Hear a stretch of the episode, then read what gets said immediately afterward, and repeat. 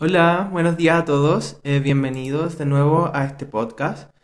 La verdad es que esto mm, no tiene ninguna pauta, la verdad. Quería más que nada despedirme y darle las gracias por eh, seguirme en este proyecto tan bonito que tuve sobre psicología infantil.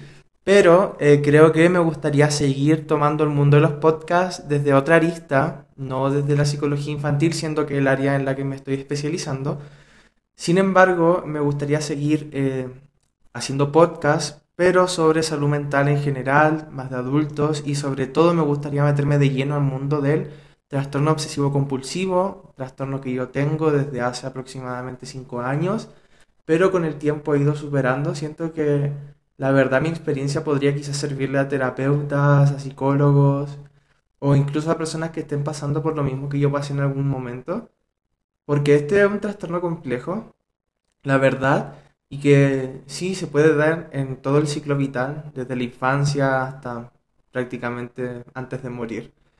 Y lamentablemente, o no sé si decir lamentablemente, este trastorno también me va a acompañar hasta el último día eh, que viva, así que me encantaría poder transmitir lo que sé de él, me gustaría poder enseñar lo que he aprendido con el tiempo y también poder hablar sobre temas más técnicos o, más teóricos sobre lo que es este trastorno, incluyendo la farmacología que va detrás del tratamiento psiquiátrico del trastorno obsesivo compulsivo y también el área de terapia, tanto de psicología como también de terapias complementarias.